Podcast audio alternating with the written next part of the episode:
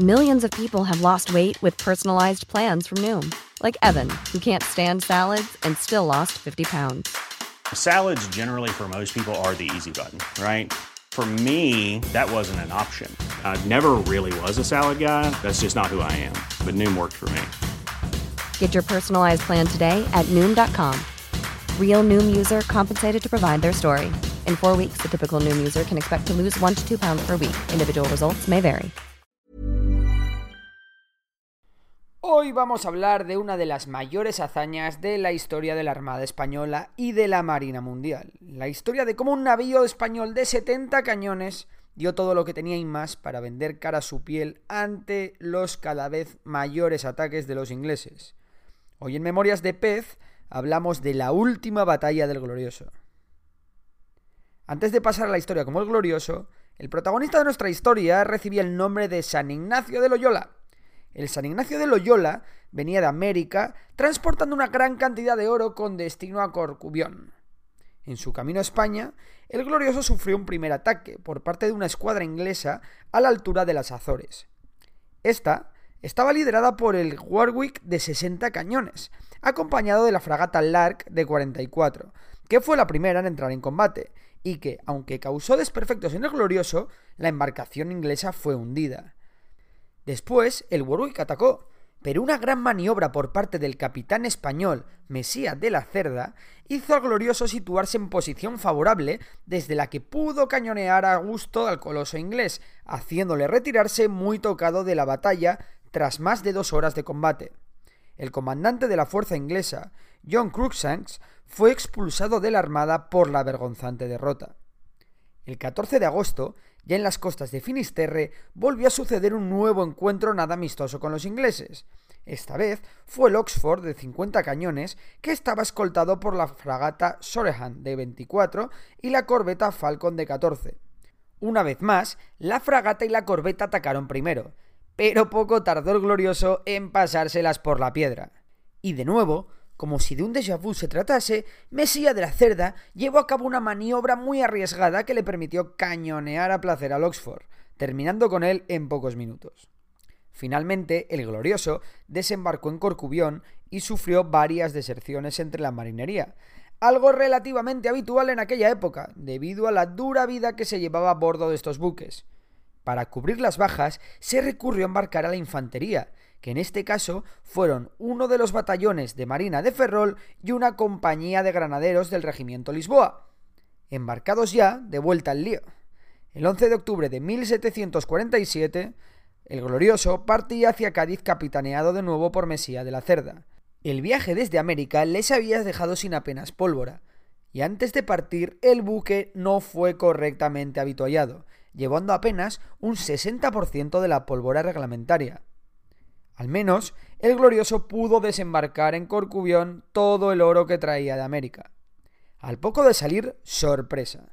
Una flotilla de seis navíos corsarios al servicio de los ingleses. De los seis, tres, con la fragata King George al frente, salen a por el coloso español. El glorioso, a pesar de ser un gran buque, era una presa muy golosa, ya que navíos de este tipo solían traer un botín muy preciado en su interior. No obstante, los corsarios ingleses de la King George poco pudieron hacer y fueron derrotados por la artillería española del Glorioso.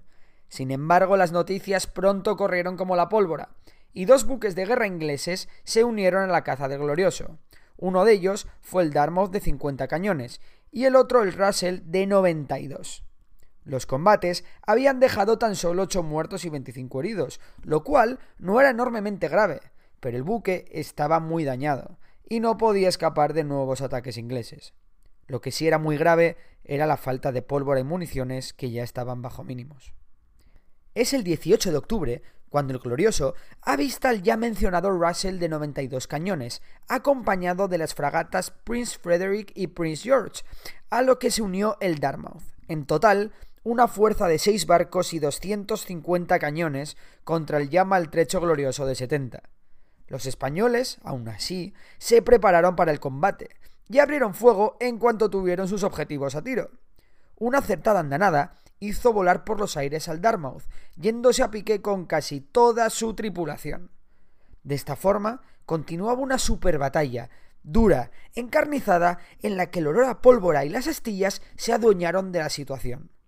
En la madrugada del día 19, tras muchas horas de combate, con 33 muertos, 130 heridos, a bordo del destrozado buque que estaba a punto de hundirse y sin un gramo de pólvora, el comandante, Mesía de la Cerda, convocó a los oficiales que seguían vivos.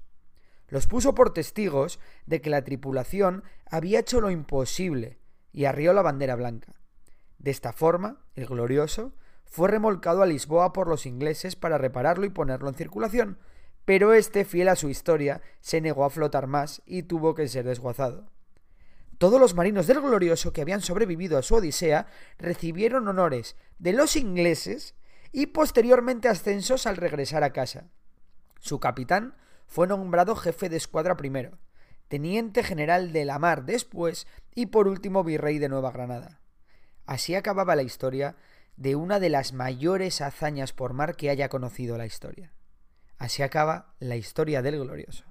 Si te ha gustado el vídeo ya sabes que puedes suscribirte al canal, darle a like, comentar, compartir y bueno, te leo tu opinión sobre qué te ha parecido esta gran gesta. ¿Conoces alguna otra? Nos leemos en los comentarios y un saludo a todos.